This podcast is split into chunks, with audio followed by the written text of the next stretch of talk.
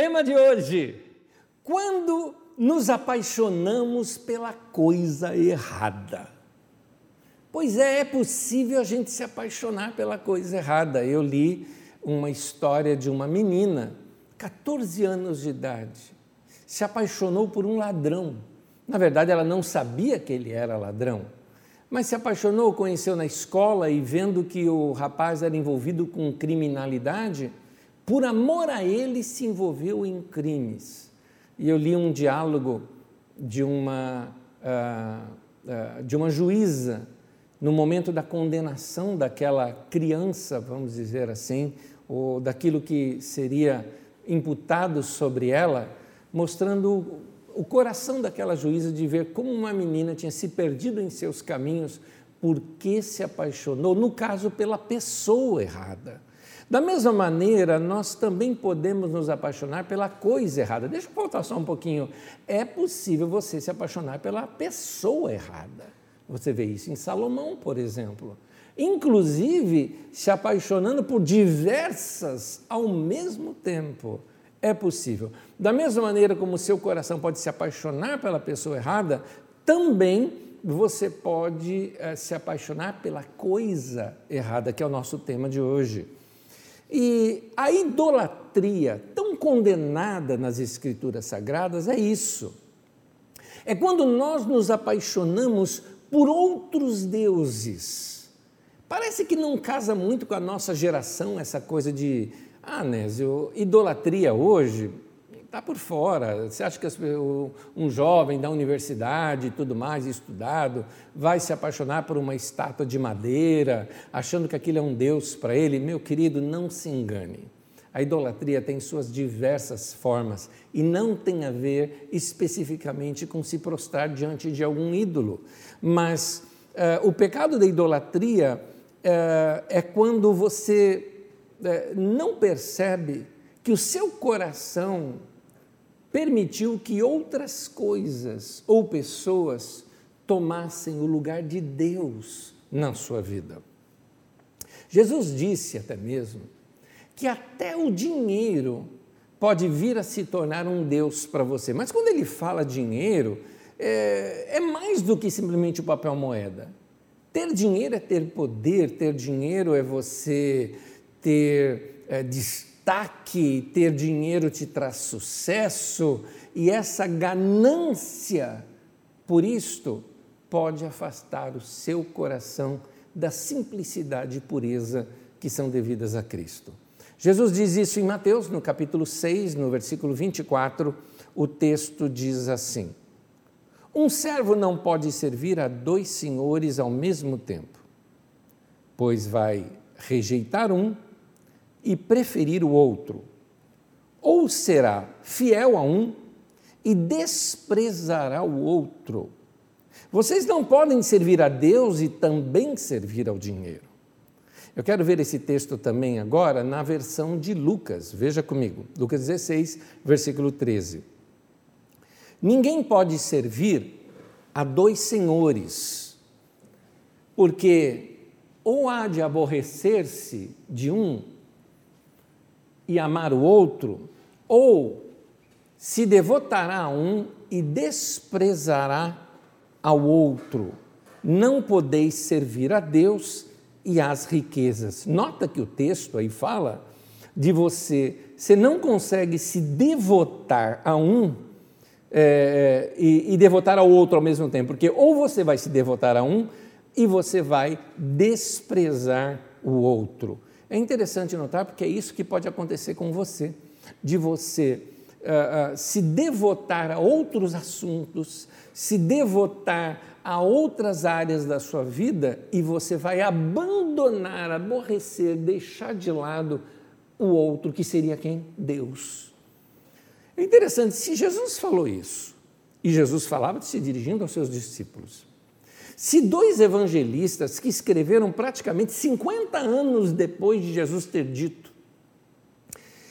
é, e eles registraram isso, é porque esse assunto é muito importante para a igreja. Por que você acha que Deus preservou isso no Evangelho para nós lermos hoje? Porque esse é um perigo para a igreja, esse é um perigo para pastores, esse é um perigo para líderes, e são muitos líderes que acabam se pervertendo por causa da fama e por causa do dinheiro. Isso não é novidade. Nos tempos de Paulo apóstolo, por exemplo, ele alertava sobre aqueles que buscavam é, lucro no desempenho do ministério. Muitas pessoas pensam que é coisa dos nossos dias, que algumas pessoas usam a igreja para ganhar fama, usam a igreja para ter poder político, usam a igreja para ter dinheiro. Isso já existia lá nos tempos de Paulo, que combate bastante a isso. Há um texto, por exemplo, que eu quero ler em duas traduções, um trecho do texto, que está em 2 Coríntios, no capítulo 2, no versículo 17, que diz assim: porque nós não estamos como tantos outros mercadejando, eu gosto dessa expressão, por isso que eu usei uma expressão antiga, mas é, é, fazendo um, da igreja um mercado, fazendo da palavra de Deus um, um, uma troca de dinheiro, uma troca de valores, mercadejando a palavra de Deus. Na tradução da NVI diz assim: ao contrário de muitos, não negociamos a palavra de Deus visando lucro. Antes em Cristo falamos diante de Deus, isso é um importante. Estou falando diante de Deus, estou falando com sinceridade, Paulo está dizendo, né? E como homens enviados por Deus. Gente, estamos em escassez disso no meio da igreja hoje. De gente sincera, gente correta, de gente que fala com sinceridade. A palavra sinceridade vem de sincera, que significa sem máscara. Ah, porque ah, ah, os atores antigos do, do teatro grego, por exemplo, pegavam uma máscara e colocavam uma máscara para representar uh, um determinado personagem. Depois, quando ele ia representar outro personagem, ele trocava a máscara e representava aquele outro personagem. Por isso, atores eram chamados de os mascarados ou hipócritas. A palavra hipócrita significa isso, uso de máscara por isso que a gente atribui a hipocrisia à falsidade. Você está representando algo que você não é. Então, no púlpito ele é uma coisa, na televisão ele é uma coisa, mas por trás é outra. Ou está falando de Deus, mas a sua intenção é outra, como a besta do Apocalipse, que diz assim: fala como é, cordeiro, mas a sua palavra é a palavra do dragão. Então, é, é, ele parece cordeiro, mas é dragão. Parece que é de Deus, mas não é. Parece que fala das coisas bonitas, mas no fundo a intenção é manipulativa para se obter lucro. E este lucro não se refere só a dinheiro. Muitos falam o seguinte: olha, tem alguns líderes daí da igreja que o interesse deles é dinheiro. Eu penso assim: não, não é dinheiro, esses caras já têm dinheiro. É poder. É o que o dinheiro traz. É disso que estão atrás, e isso é idolatria, isso é desvio do Evangelho. Gente, os profetas pregavam contra isso em todo o Antigo Testamento, e no Novo Testamento, vamos dizer assim, aqueles que profetizam no Novo Testamento, como Paulo, como Pedro, como Tiago, como João, você pode procurar em todas essas cartas, a carta de Judas, por exemplo, que não é Judas Iscariotes, tá? é Judas, irmão de Jesus. É, a carta de Judas, por exemplo, irmão de Jesus, irmão de Tiago, ele, ele também fala desses falsos mestres que enganam o povo. Por quê? Porque é, são hipócritas, eles estão falando uma coisa para você, parecendo que é de Deus, mas a intenção é manter as suas empresas. A intenção deles é ter influência uh, governamental, a intenção deles é, por exemplo, uh, o que o dinheiro traz. O dinheiro traz fama. E tem pessoas que amam a fama querem ser populares. Há uma frase, por exemplo, que se diz desses políticos e desses cristãos políticos também, que é o seguinte: falem mal ou falem bem, mas falem de mim, porque eles querem fama. Eles querem notoriedade, porque notoriedade hoje dá dinheiro. Notoriedade te dá direito de fazer propaganda e você ganha com aquilo. Notoriedade te dá views, likes e tudo mais. E os códigos da internet pegam aquilo e sabem que estão falando de você e aumentam a sua notoriedade. Eles, o dinheiro também traz luxo. Então, alguns desses ostentam. Só você buscar aí na internet e ver as festas que existem de alguns bispos ou alguns apóstolos por aí, é, e você vai ver esse engano que existe por detrás dessa teologia da prosperidade. É, eu não sou contra que as pessoas cresçam na vida, eu acho justo que as pessoas cresçam na vida, eu acho justo que as pessoas que trabalham e economizam junto ao seu dinheiro possam é, é, morar é, muito bem, ter um, um, um, uma vida gostosa, não há nenhum problema com o seu crescimento pessoal, mas você sabe do que eu estou falando? Eu estou falando de ostentação. Eu estou falando quando a coisa passa do limite. É, o dinheiro traz também para essas pessoas muito poder. E este poder é interessante esse poder faz com que eles mobilizem pessoas, eles falam e as pessoas obedecem. Por quê? Porque essas pessoas estão enganadas, mas, mas é interessante que a pessoa que está enganada não sabe que está enganada. Você só consegue perceber que você está enganado quando você chega diante de Deus, sem máscara. Coloca para mim o versículo anterior, por favor, este é, da NVI. Olha só. Olha o que diz o texto. Por que, que Paulo fala que ele não, não negociava? Ele diz o seguinte: porque eu falo diante de Deus, com sinceridade, ou seja, não mascarado, como homens enviados por Deus. Então, é sem máscara, é, é, é, é transparente. É, outra coisa que este, este, o dinheiro dá, o dinheiro te dá influência o, e essas pessoas buscam essa influência. O dinheiro te dá posição social. Afinal de contas, agora, pessoas importantes, né, entre aspas, frequentam a sua casa. O seu nome está atrelado a algumas pessoas uh, uh, da high society, né, da alta sociedade. Uh, o dinheiro te dá ascensão sobre outros, porque quem paga manda. Quem investe dinheiro tem direito de que a sua opinião seja ah, pre, eh, prevalecida e prevalente, como é o caso desses empresários que financiam campanhas de governo e depois mandam no governo para que façam o que eles querem. É o direito de mandar. E tudo isso, se está casado com o evangelho e com a igreja, chama-se prostituição, idolatria afastamento dos caminhos do Senhor. A busca por essas coisas corrompeu a mente de muitos líderes. E o pior, esses líderes influenciaram nossos irmãos na fé que, meu Deus, que não, não vão lucrar nada com isso. Só os grandões vão lucrar, eles não.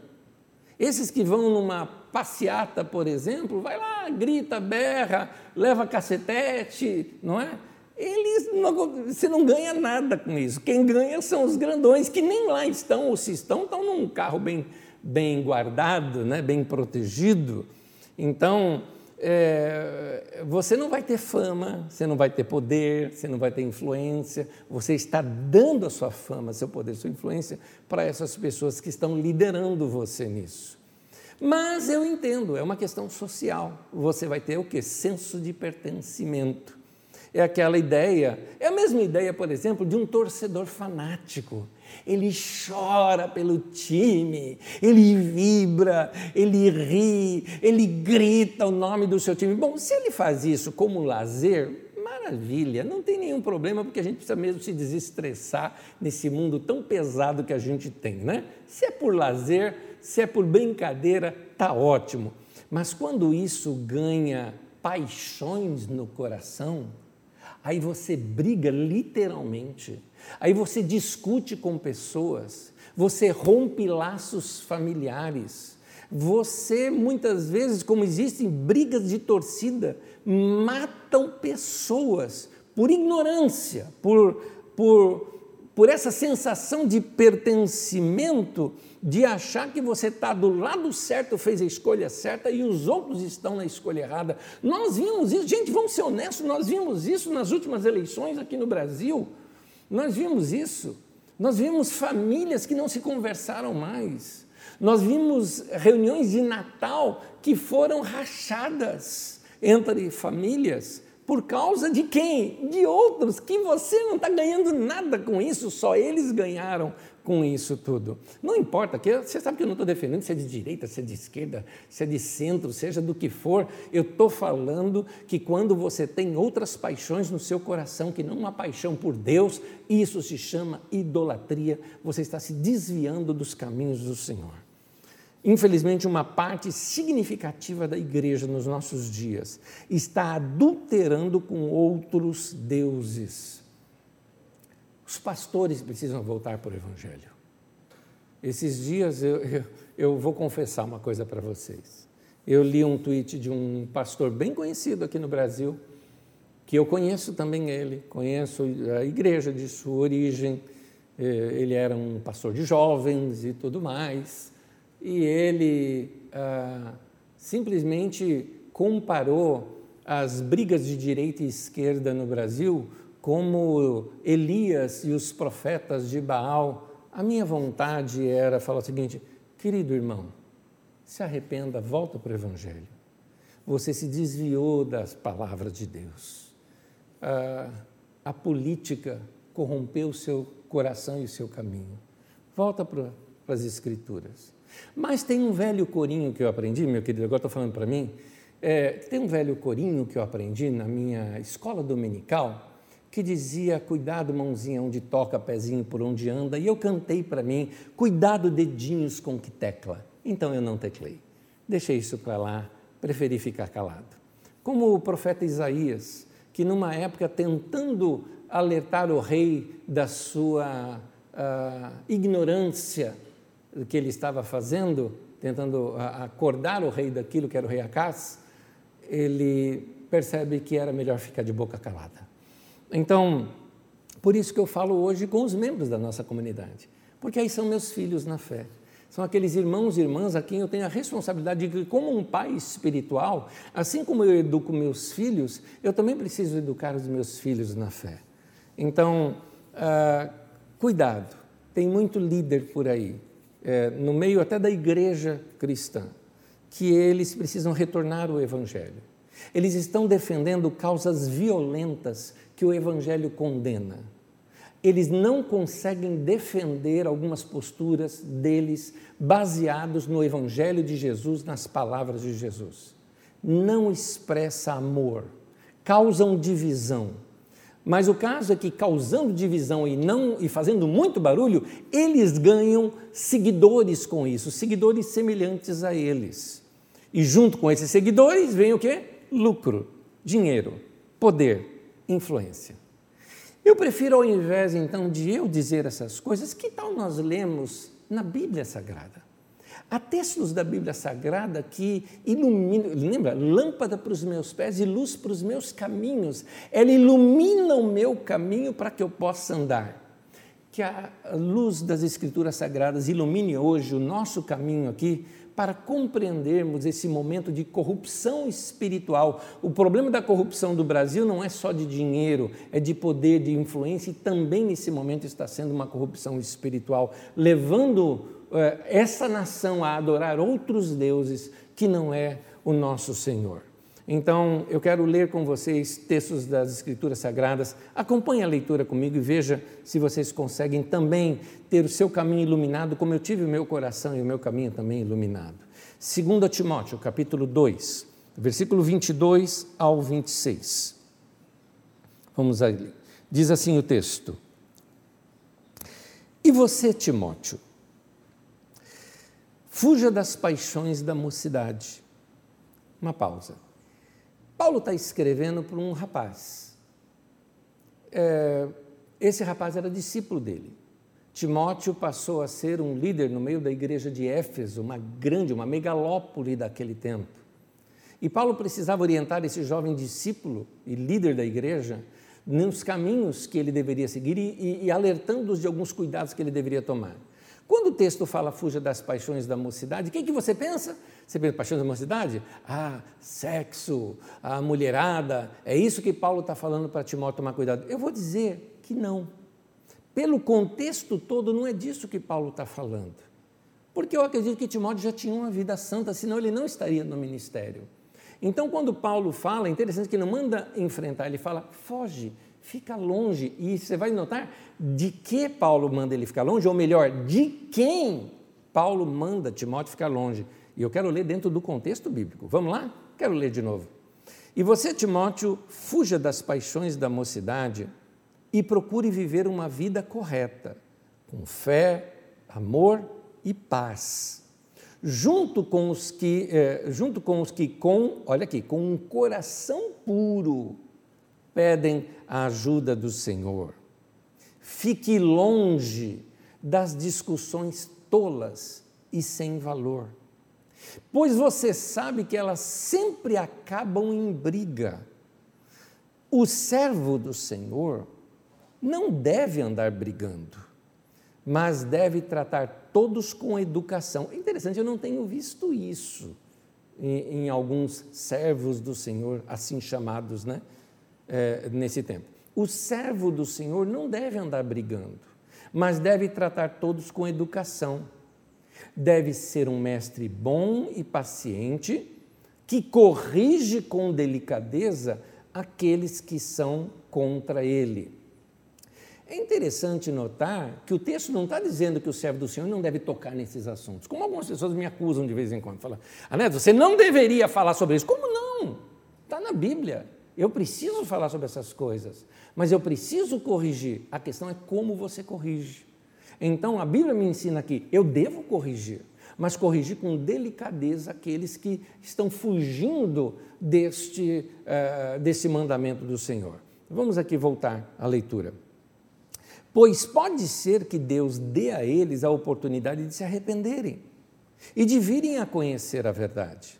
E assim voltarão ao seu perfeito juízo. Note, essas pessoas perderam o juízo, perderam a capacidade de raciocinar e escaparão da armadilha do diabo. É assim que a Bíblia chama essas pessoas que se desviaram do Evangelho. Perderam, caíram na armadilha do diabo, que os prendeu para fazerem o que ele quer, que o diabo quer.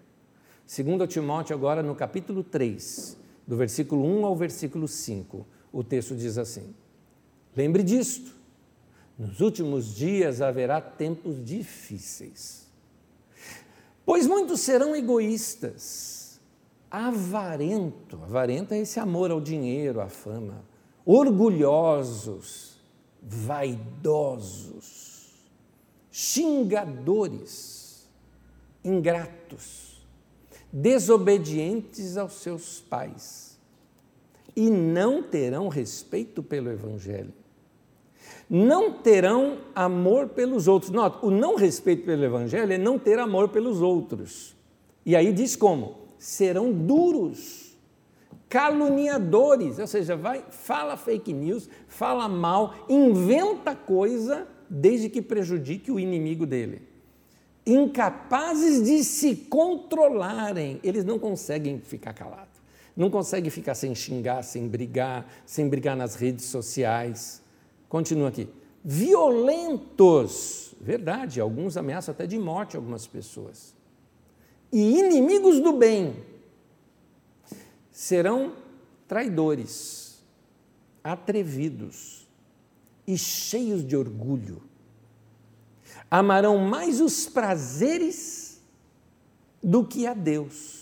E o prazer aqui talvez nem se refira, pelo que eu estou vendo aqui no contexto, nem se refira a contexto sexual, né? Me parece aqui que está falando desse prazer de falar, de brigar, da vaidade, não é? Amarão mais os prazeres do que a Deus. Parecerão ser seguidores do Evangelho. Parecerão. Mas, com as suas ações, negarão o verdadeiro poder dele. Olha o que Paulo diz: fique longe dessa gente. Os textos bíblicos são claros. A regra é clara. O evangelho é claro.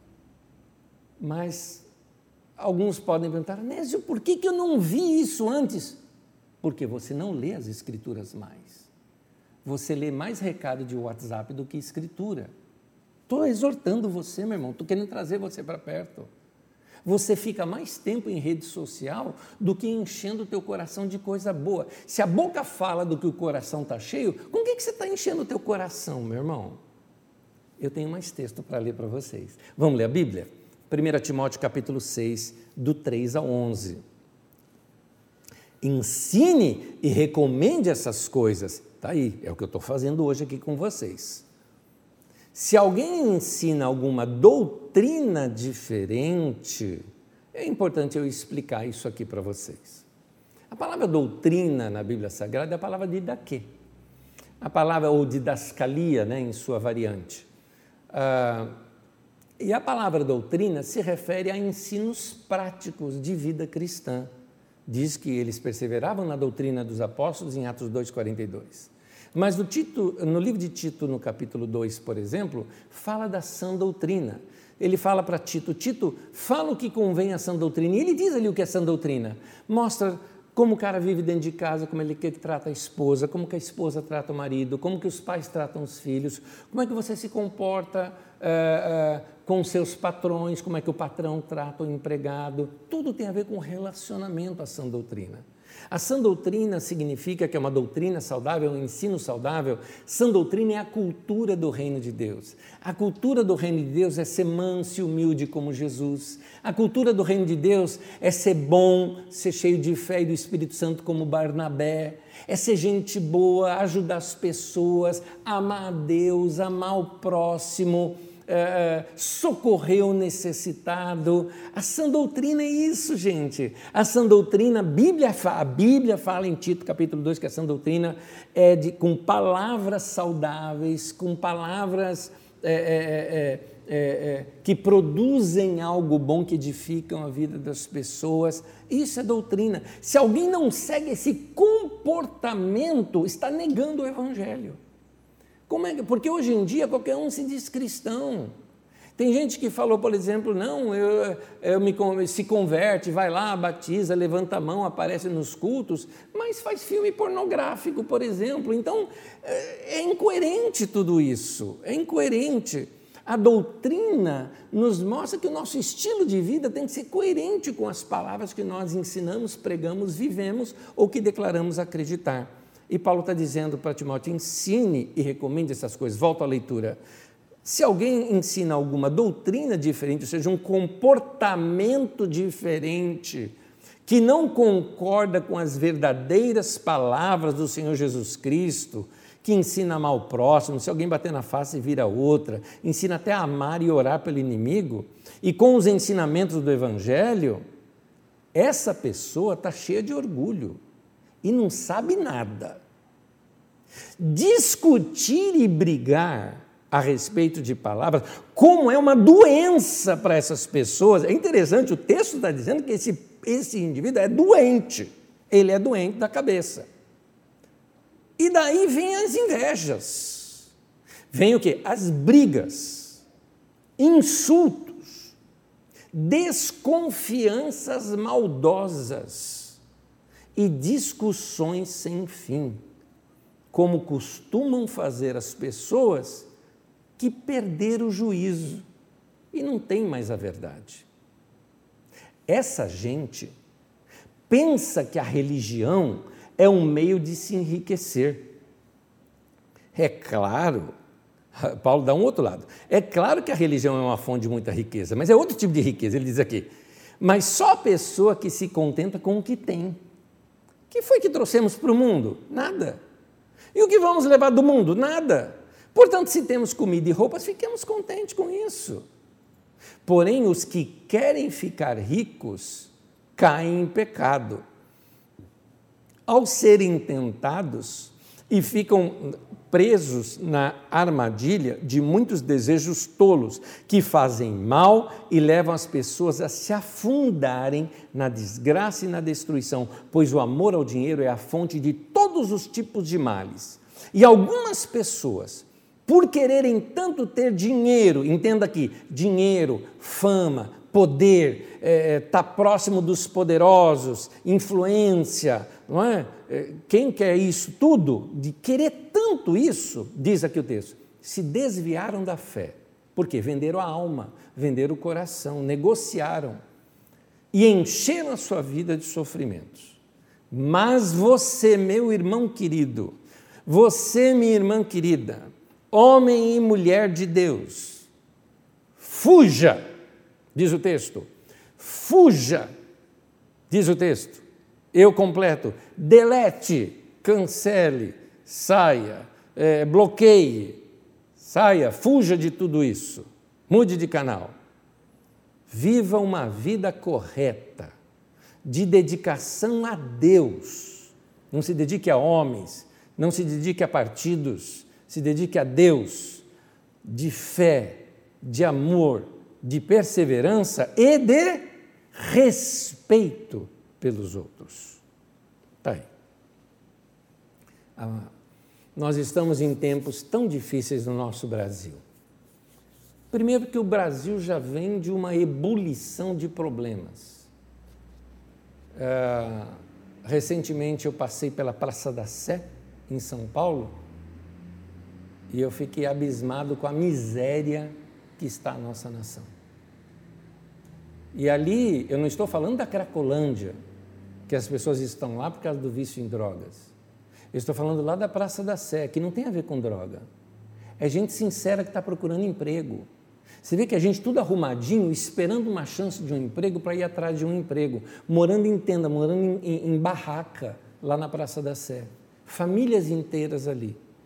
É, graças a Deus por algumas pessoas, como o Padre Lancelotti e tantos outros, que fazem trabalhos lindos e maravilhosos né, com esse pessoal, é, é, dando-lhes comida, como algumas ONGs que eu vi ali também, eu não decorei os seus nomes, mas fica aqui o meu elogio a vocês, porque eu estava bem no perto do horário de almoço e vi aquelas pessoas saindo com a sua marmitinha, felizes da vida que tinham uma refeição, uma quentinha, né, para comer é, é, no meio do dia. O que isso nos mostra? Que o nosso país está desgovernado, que a nossa economia está ruim e está em ruínas. E isso tudo faz o que com a gente? Vamos sair para as ruas, vamos fazer alguma coisa, ou com alguns que são mais violentos, vamos quebrar tudo, vamos invadir tudo meu querido, foge disso. Esse não é o caminho para você. O caminho para você é sim orar pelos governantes, orar para que seus corações sejam mudados, orar é, pedindo a Deus que mude tudo isso. Claro, algumas pessoas têm um chamado político na sua vida, então se envolva, estude para isso, vá fazer cursos para isso, porque nos faltam pessoas inteligentes para nos governar. Nos faltam pessoas sábias para nos governar. Não basta ser inteligente, tem que ser sábio também. Então aqui não importa se é direita, esquerda, de centro, não estou defendendo nenhuma dessas posturas, não importa qual. Eu quero dizer o seguinte: se a sua paixão por política é fanática, o fanatismo segue o teu entendimento. Como um torcedor fanático de futebol que na hora do vamos ver pega um pedaço de pau, um cabo de bandeira e senta na cabeça do outro torcedor simplesmente porque está do outro lado. Né? Então, por que isso aconteceu? Porque se apaixonaram pela coisa errada. Entendeu essa introdução do nosso. É só introdução isso aqui, tá? Do nosso tema de hoje?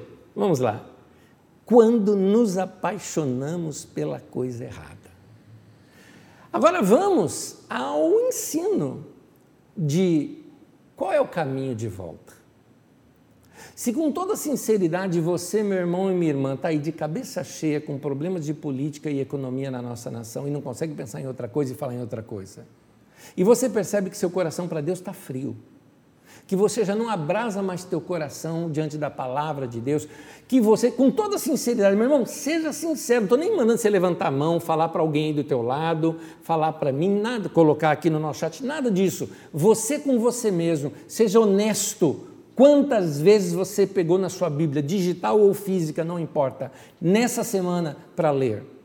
Agora me responda, quantas vezes você usou, por exemplo, redes sociais nessa semana? Veja quanto que você escreve de coisas e que você não, não escreve para Deus, não lê as coisas de Deus, não tem esse contato.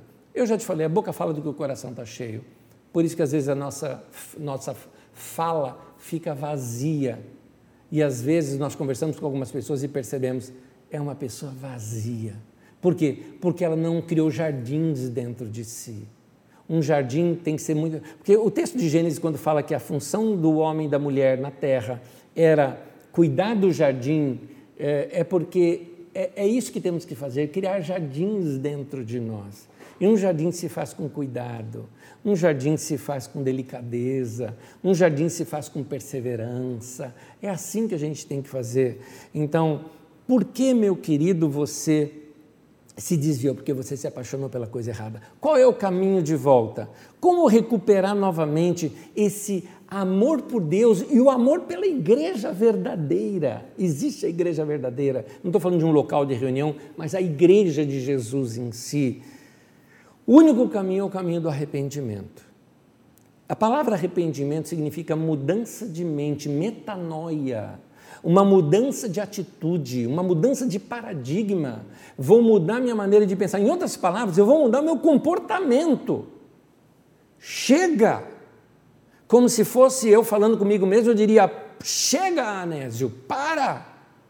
Para de ficar buscando essas coisas, para de ler isso que você está lendo, fecha esses canais, para de ouvir essas pessoas, se daqui te perturbou demais, bloqueia, sai, mas vai cuidar do teu coração, porque a Bíblia fala que você tem que cuidar do teu coração, sobre todas as coisas que você tem que cuidar, você tem que cuidar e preservar do teu coração, porque senão, porque senão você vai se desviar do Evangelho. E o caminho de volta, o caminho de volta, a Bíblia nos diz como que se faz. Apocalipse capítulo 2, versículo 5 diz assim: Lembre-se de onde caiu, arrepende-se e pratica as obras que praticava no princípio. Está aí. Meu irmão, você perdeu o primeiro amor? Qual era ele? Como você era antes que não é hoje? Onde, lembre-se de onde caiu, onde foi, aonde isso começou a mudar. Quem você começou a ouvir que começou a mudar o teu coração e afastar o teu coração para longe de Deus. Que falso profeta você está dando ouvido, meu irmão? Se arrepende, muda, muda. Quem que está desviando os teus caminhos? Que paixão é essa que entrou na tua vida que está desviando você dos caminhos do Senhor? Que adultério espiritual é esse que você está cometendo, que está te afastando dos caminhos do Senhor, volta, meu irmão, lembre-se de onde você caiu. Lembra lá do ponto, puxa, até ali eu tinha um coração tão sincero com Deus, mas eu comecei a fazer isso, eu comecei a andar com tal pessoa, as más companhias corrompem os bons costumes. Eu gosto de até recortar esse texto dizendo assim: as más companhias corrompem, diz o texto bíblico. E o texto diz: arrepende-se, Muda de pensamento, muda o teu caminho e pratique as obras que você praticava no princípio. Meu irmão, eu volto aqui. O que, que você praticava?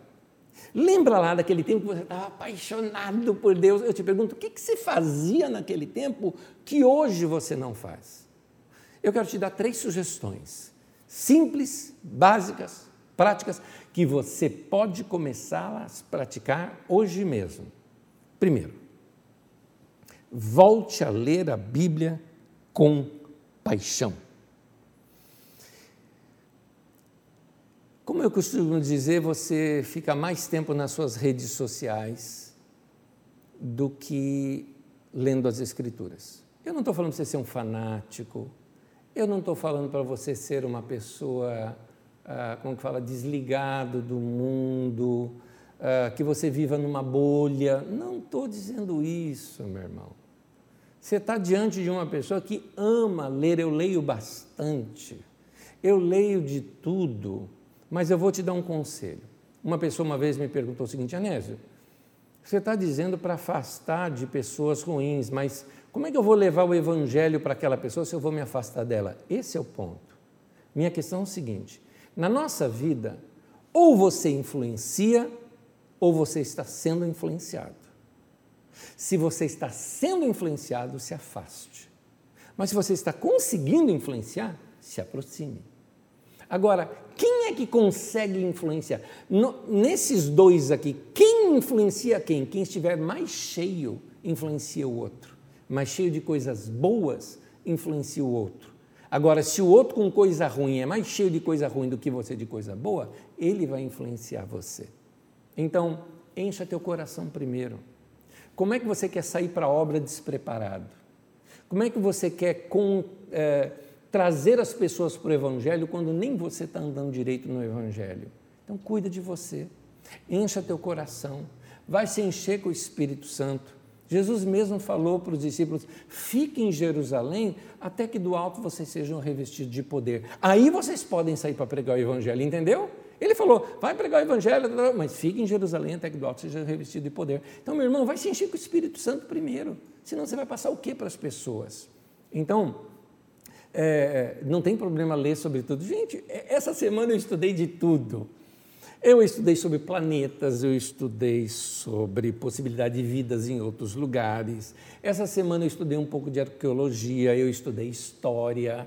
Eu vou ter que estudar um pouquinho da história do Brasil para entender um pouquinho melhor a nossa nação. Ah, essa semana eu li sobre política, eu li um filósofo chinês que está fazendo uma grande revolução também no pensamento. Eh, eh, trazendo uh, uma análise sobre essa nossa atual sociedade. Reli algumas coisas de Bauman, um, um, filósofo também contemporâneo, que fala sobre a nossa sociedade líquida. Veja, tudo isso não tem a ver com a Bíblia. No entanto, eu estou tão cheio da palavra de Deus que eu também posso ler essas coisas. Agora, se você quiser saber o que eu li da palavra de Deus, meu irmão, eu levaria muito tempo aqui para falar isso com você porque eu leio as Escrituras, eu amo as Escrituras, eu encho meu coração com as Escrituras sagradas, por isso eu quero te falar das Escrituras e te trazer para esse caminho. Então, meu irmão, quando você fica uh, falando mais de política do que da Bíblia, isso te deixa seco, isso te deixa indiferente e você vai começar a brigar com pessoas por causa das suas posições e das suas posturas. Na verdade, você perdeu uh, o coração a, e a paixão por Deus e pela palavra porque você está seguindo a outros deuses. Você, vamos lá, o tema de hoje de novo. Você se deixou, se deixou seu coração a se apaixonar pela coisa errada. Então, quando a gente se apaixona pela coisa errada, é isso que acontece. Então, proteja teu coração. Teu coração tem que ser protegido. É como aquela, aquela velha história da plantinha, né, que a gente é, já conhece, o amor é assim, a paixão é assim. A paixão ela tem que ser regada, a paixão é, ela tem que ser regada todos os dias. Quando você ama uma pessoa, você dá bom dia, boa tarde, boa noite, você manda uma música, um vídeo, você gosta de estar com a pessoa, você gosta de segurar na mão da pessoa, você quer um carinho, você, você faz de tudo para transbordar do seu amor para aquela pessoa e também receber do amor daquela pessoa. Da mesma maneira, meu querido, como é que você quer ficar apaixonado por Deus sem pensar nele, sem falar com ele, sem ouvir sobre ele ou sem ler a sua palavra? Você precisa ler o livro de Salmos, por exemplo, e perceber ali as palavras de paixão e adoração que alguém tem por Deus. Eu te recomendo um salmo de leitura tem um salmo que é lindo, maravilhoso, e eu quero recomendar para você que leia cuidadosamente, entendendo a poesia hebraica, que a poesia hebraica é assim: a primeira frase, aí vem a segunda frase. Quando entra no próximo verso, aquela primeira frase tem a ver com a primeira do outro, a segunda tem a ver com a segunda do outro, e você vai fazendo trocadilhos ali com aquelas frases. É lindo isso. E eu te recomendo um salmo, o número dele é 119. Pega esse salmo, número 119, estou falando aqui da, da Bíblia protestante, na Bíblia católica me parece que é um outro número, mas no Salmo 119, procure esse salmo na sua Bíblia, ele é um salmo, é, ele é feito em acróstico, ou seja, ele pega o alfabeto hebraico, Aleph, por exemplo, e aí ele traz ah, ah, todo uma uma poesia em cima daquilo. Aí ele muda para a letra seguinte, depois a letra seguinte, depois a letra seguinte, e ele começa com aquelas letras no texto original. Então é lindo, além de ser uma obra literária maravilhosa, é alguém apaixonado por Deus e por Sua palavra. Por isso, você precisa voltar a ler as Escrituras e eu te recomendo aí essa meditação no Salmo 119. Você precisa é, é, separar um tempo para isso. Essas coisas não se faz correndo. Nossa sociedade é muito agitada. E é interessante, tem pessoas que falam: Ah, Nésio, me falta tempo. Não me venha com essa. Acabamos de ter lockdown de pandemia várias vezes aí, você não tinha nada o que fazer e ainda assim você não leu as Escrituras. Então, separa um tempo agora, seja disciplinado para isso. Fique sozinho para poder ter esse tempo. E um detalhe: sem celular. E se for no celular, ó, modo avião, sem notificações. Assim você consegue ler a sua Bíblia tranquilo, sem, sem ser. Isso é tão importante assim que alguém precisa te contatar a qualquer hora. Meu irmão, sua vida não é um mercado. Sua vida tem que ser um templo. Procura essa mensagem que eu ensinei aqui há pouco tempo atrás. Não faça da sua vida um mercado, viu, meu querido? Sua vida é um templo para Deus. Então, sem celular, eu vou te recomendar algo. Abra sua Bíblia. Leia, por exemplo, aqueles livros poéticos que é Salmos, Provérbios, Eclesiastes, porque esses livros não dá para ler correndo. Não é aquele tipo de leitura que você faz, vai fazer uma leitura e vai passando. Não é assim. Não é um romance, não é uma aventura. Não. São textos que você tem que meditar. Talvez você leia um verso apenas e pare para pensar nele, para deixar aquela palavra, degustar aquela palavra, deixar aquela palavra entrar no teu coração, marinar ali, não é? é, é meditar, degustar aquela palavra. Ou leia os evangelhos e entre nas histórias de Jesus. Mas, meu querido, vá alimentar teu espírito com a palavra de Deus. Alguns de vocês estão raquíticos, espiritualmente falando, porque o teu coração não tem sido bem alimentado. Por falar em Salmo 119, deixa eu te mostrar um trechinho dele. Um trechinho do Salmo 119 diz assim: Salmo 119, do versículo 97 ao 105, diz assim: Quanto eu amo a tua lei. É importante você saber que nesse texto ele coloca como sinônimo de palavra de Deus lei, mandamento, testemunhos, preceitos, juízos, tudo isso é a mesma coisa, está falando da palavra de Deus, ok? Então vamos lá. Quanto ama a tua lei, é a minha meditação todo dia, ou seja, eu penso nela ao longo do dia. É ela que enche meu coração, não são essas outras coisas, é a lei do Senhor. Os teus mandamentos me fazem mais sábio que os meus inimigos, porque aqueles, os mandamentos do Senhor, eu os tenho sempre comigo compreendo mais do que todos os meus mestres, porque medito nos teus testemunhos. Sou mais prudente que os idosos, porque guardo os teus preceitos. De todo mau caminho desvio os pés para observar tua palavra. Não me aparto dos teus juízos, pois tu me ensinas. Ele ensina pela palavra, não é? Quão doces são as tuas palavras ao meu paladar, mais que o mel à minha boca. Por meio dos teus preceitos, consigo entendimento. Por isso, detesto todo caminho de falsidade. Lâmpada para os meus pés é a tua palavra e luz para os meus caminhos. Olha só o que a palavra de Deus vai fazer comigo e com você, meu querido. A palavra de Deus me torna sábio. Às vezes a gente pede tanta sabedoria, a palavra de Deus vai me tornar assim. A palavra de Deus me faz eu compreender mais do que meus mestres, inclusive a palavra de Deus me faz eu saber mais do que meus inimigos. Eu não caio em arapuca porque eu tenho a palavra de Deus que está ali direcionando a minha vida, falando dentro de mim. Na leitura das Escrituras, Deus fala comigo e me torna um homem prudente, porque eu tenho a sabedoria de Deus por trás de mim. Assim pode ser com você, lendo as Escrituras.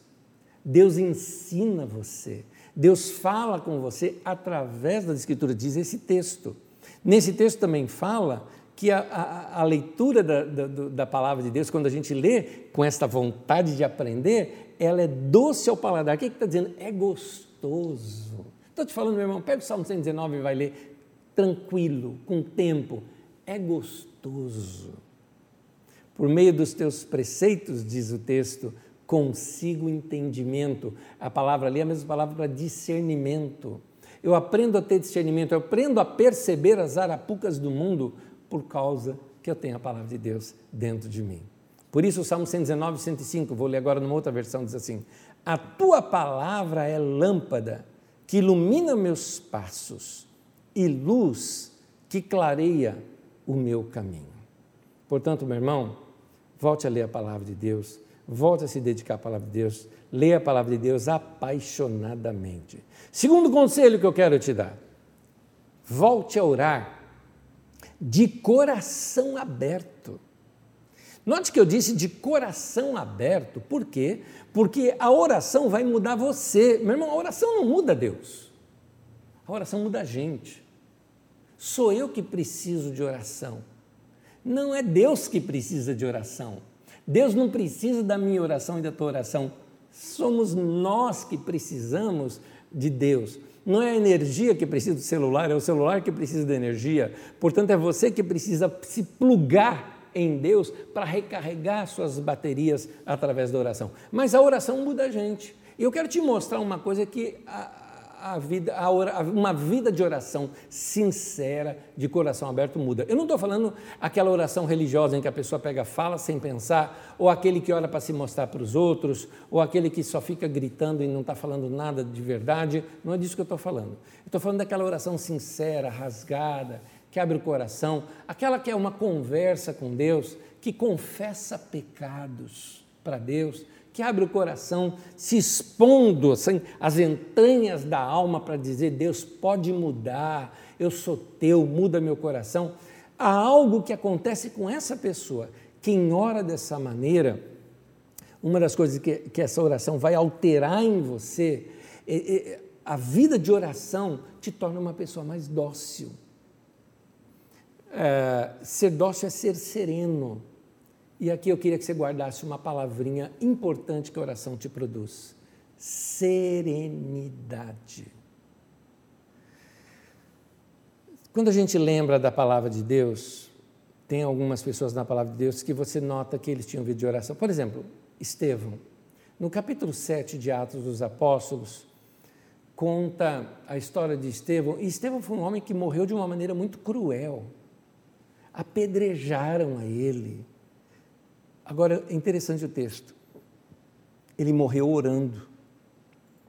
Num momento mais cruel na sua vida, de gente matando-o à pedrada, e ele orando, ele continuava com o coração dócil. Isso mostra alguém que estava perto do trono de Deus, tanto que ele viu o Senhor em pé diante do trono. Na Bíblia inteira, Deus está sentado no trono na morte de Estevão, Deus fica em pé para recebê-lo. Quando você vê Jesus na cruz, insulto, machucaram, zombaram, criticaram, traíram, abandonaram, e o coração dele ainda continuava dócil, porque ele diz: Pai, perdoa-lhes, eles não sabem o que fazem. Como é que alguém pode ter tal controle assim numa hora dessas? Como é que alguém consegue ter tal serenidade num momento assim, quando você no trânsito já quer derrubar alguém, já quer bater em alguém, já quer bater no carro do outro ou fechar o carro do outro, ou numa discussão em casa você já quer tacar um prato na cabeça de alguém. E esses daqui, sendo agredidos injustamente, não revidaram. O que é que aconteceu com eles? O que produziu isso neles? Serenidade. Essa serenidade veio de onde? Desse tempo de oração, dessa, dessa comunhão com Deus que tinha. Há um texto na Bíblia Sagrada, em Provérbios 17, no versículo 27, que diz assim: Quem retém as palavras possui o conhecimento, e o sereno de espírito é homem de inteligência. Lembra que eu te falei de que a poesia hebraica ela, ela trabalha trocando as frases. Então é o seguinte: o sereno de espírito é, é homem de inteligência. Quem retém a palavra possui conhecimento. Vamos trocar. O sereno de espírito é gente que realmente conhece. E, e quem é inteligente retém as palavras. O sereno de espírito, sereno de espírito é de atitude serena sabe reter as palavras e não é estourado. E tem mais: gente assim tem conhecimento e é inteligente. Aí eu te pergunto, qual que é o contrário disso? Eu coloquei o, o texto no modo contrário aqui. O tolo não controla suas palavras. Portanto, se você conhece alguém que não controla as palavras, fala sem pensar e fala o que quer falar mesmo, a Bíblia tem um nome para este, chama-se de tolo. E diz que é deficiente no conhecimento, não é inteligente. Tem deficiência, sabe? De cognição. Não é inteligente. Porque quem tem inteligência, de fato, usa a inteligência que tem para construir relacionamentos. A pessoa fala pouco, ela briga menos, tem inteligência interpessoal. Mas de onde vem isso? Porque ela ora mais que os outros. Ela tem comunhão com Deus. Você vai notar algo. Quem ora de coração aberto, que se deixa ser tratado por Deus, é sereno e aprende a ter um controle melhor daquilo que fala. Então, a pessoa que ora, ela é mais dócil. A pessoa que ora, que tem comunhão com Deus nas escrituras ou na oração, ela tem serenidade. Um, um, é um homem, é uma mulher sereno, serena. Pessoa que ora tem mais tranquilidade. Uma revisão antes de nós partirmos para o terceiro ponto. Primeiro, volte a ler a Bíblia com paixão. Segundo conselho, volte a orar de coração aberto. E o terceiro e último, volte a cantar para Deus e deixa-se apaixonar novamente. Faz canção para Deus. Você já fez alguma alguma vez? Uma canção. Faça seus próprios salmos. Os homens da Bíblia escreveram salmos porque eles fizeram seus próprios salmos. E os salmos deles abençoaram a gente. A gente canta canções hoje que são inspiração de outros irmãos.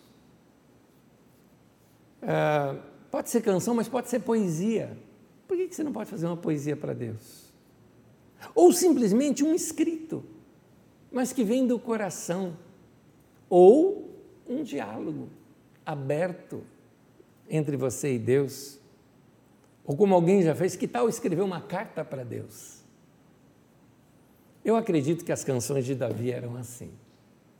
Era alguém que era tão apaixonado por Deus que ele pegava e registrava. Inclusive, algumas delas eram só letras. Às vezes a gente fala de, das canções de Davi, mas algumas ele não tinha nem música para aquilo. Ele, ele até emprestava melodia de uma outra já existente. Ele estava com uma melodia na cabeça, ele botava uma letra naquela lá. Tanto que você vai ver isso no livro de Salmos. Ao mestre de canto, de acordo com a canção Os Lagares, né, por exemplo. Então, é, é, ele lembrou daquela canção, Os Lagares, e falou: Mestre de canto, canta com aquela melodia essa letra que eu coloquei nela aqui. E fica aquela canção linda e gostosa de cantar. É assim. Meu irmão, eu tenho um conselho para te dar. Volta a cantar aquelas canções que antes mexiam com a sua alma Quais eram elas? Quais eram elas? Alguns hinos antigos que eu gosto de cantar. Eles mexem com o meu coração. Eu me lembro uma vez, vou contar uma aqui para vocês. Eu já contei isso numa mensagem uma vez. Eu contei até no calor daquilo, tinha sido no dia anterior que tinha acontecido, no domingo eu contei aqui na Carisma. Faz anos já isso, sei lá, uns sete anos atrás, ou mais até, acho que até mais eu estava indo pregar no encontro de casais de uma outra igreja. Era lá em Água de Lindóia.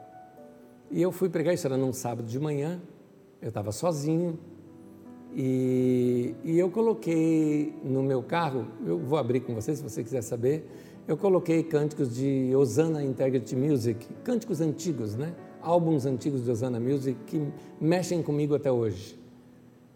E ali naquele culto, que é um culto gravado, né? cada álbum daquele é um culto inteiro gravado, era até a última canção daquele álbum, e eu estava numa estradinha quase chegando em Lindóia, porque você chega primeiro em Lindóia para depois ir para Águas de Lindóia. Eu estava chegando em Lindóia e começou esse cântico. E era um cântico, na verdade era um hino antigo, em que eu me lembrei quando eu era criança, tocando no órgão da igreja. E eu tocava aquilo com muita paixão para Deus. É, carrego isso com muito carinho. E, e parecia que eu ouvia o povo cantando e aquilo encheu meu coração e eu cantava ali para Deus. Desculpa, a emoção veio à tona. Eu cantava aquilo para Deus e aconteceu aquilo que está quase que acontecendo comigo aqui agora. Só como eu estava sozinho, eu não me contive, eu chorei, eu chorei. E o hino é grande, né? O hino, se você quiser, fica à vontade, mas é o hino Glória, Glória, Aleluia, para você ter uma ideia. Só que ele é muito bem cantado pelo Zana Music, achei demais. Uh, e, e, e, eu estava cantando, cantando, cantando, e entrei dirigindo ali em Lindóia. Parei num semáforo, né? Parou um, um, um Fusca na, na, na, sentido contrário ao meu, mas era tão próximo, porque era um semáforo só de pedestre, que o carro me via tranquilo e eu via tranquilo o carro, né? E eu estava assim, de janela aberta e, e chorando e cantando, e eu distraído. Uma senhora, era um senhor e uma senhora, que aliás o que mais tem lindo é Fusca. Uma, um, a senhora pegou, naquele momento eu cruzei o meu olhar com ela, ela olhou para mim, me viu assim, talvez vermelho, chorando e tudo mais. Eu me lembro da cena até agora, daquela mulher que ela olhou para mim oh, e começou a chorar também, sem saber do que se tratava naquele momento. Abriu o semáforo, seguimos. Eu até orei para aquela senhora. Eu falei, oh Deus, que ela tenha pelo menos escutado de longe que é um hino e ela possa chegar ao Senhor, ou que ela simplesmente tenha dó desse rapaz que estava chorando. O importante, meu querido, é você cantar canções que te levem a se apaixonar por Deus novamente. Quais eram essas canções? O que, você pode cantar aí para Deus? Canta um cântico antigo. Canta com o mesmo coração, como se fosse um cântico novo. Faz isso. Faz dele um cântico novo ao Senhor. E aqui, Salmo de Davi. Eu quero ler com vocês. Leia comigo essa canção escrita há tantos anos atrás. Uma canção que nós cantamos hoje em dia, mas que ela tem aí 2.900 anos, talvez, em que ela foi escrita. Não com essa melodia, a melodia foi colocada recentemente, mas a letra está aqui. Salmo de número 96, do versículo 1 ao versículo 6. Diz assim: Cantai ao Senhor um cântico novo. Cantai ao Senhor todas as terras. Cantai ao Senhor. Bendizei o seu nome. Proclamai a sua salvação dia após dia. Anunciai entre as nações a sua glória, entre todos os povos as suas maravilhas, porque grande é o Senhor e muito digno de ser louvado, temível mais que todos os deuses. Porque todos os deuses dos povos não passam de ídolos. O Senhor, porém, fez os céus. Glória e majestade estão diante dele, força e formosura no seu santuário. Oremos ao nosso Deus. Senhor, nos curvamos diante da tua grandeza, da tua glória e da tua majestade. Contemplamos a tua beleza e queremos anunciá-las a todas as etnias, a todos os povos, todas as nações, a começar dos que estão ao nosso redor. Mas queremos anunciá-las talvez até mesmo sem palavras, com as nossas atitudes de amor, pacíficas, uh, serenas, que a gente possa viver o Evangelho, encarnar o Evangelho e que o Verbo se faça carne nas nossas vidas também, dia a dia. Em nome de Jesus nós te pedimos. Como diz a tua palavra, converta-nos, Senhor, e seremos convertidos. Nós dobramos o nosso coração diante do Senhor, para que o Senhor mude a nossa mente e o nosso coração e possamos ser homens e mulheres apaixonados pelo Senhor, tão apaixonados que a gente contagie as demais pessoas com esse amor. Em nome de Jesus. Amém e amém. No texto de Cântico dos Cânticos, a mulher era tão apaixonada que ela começa a falar do seu amado, e quando ela descreve o seu amado, as demais mulheres daquele harém falaram assim: Mostra-nos então esse amado para que nós o vejamos. Ou seja, ela falava com tanto carinho, tanto daquele cara, que as demais queriam pelo menos dar uma olhadinha para ver como é que ele era. Se interessaram.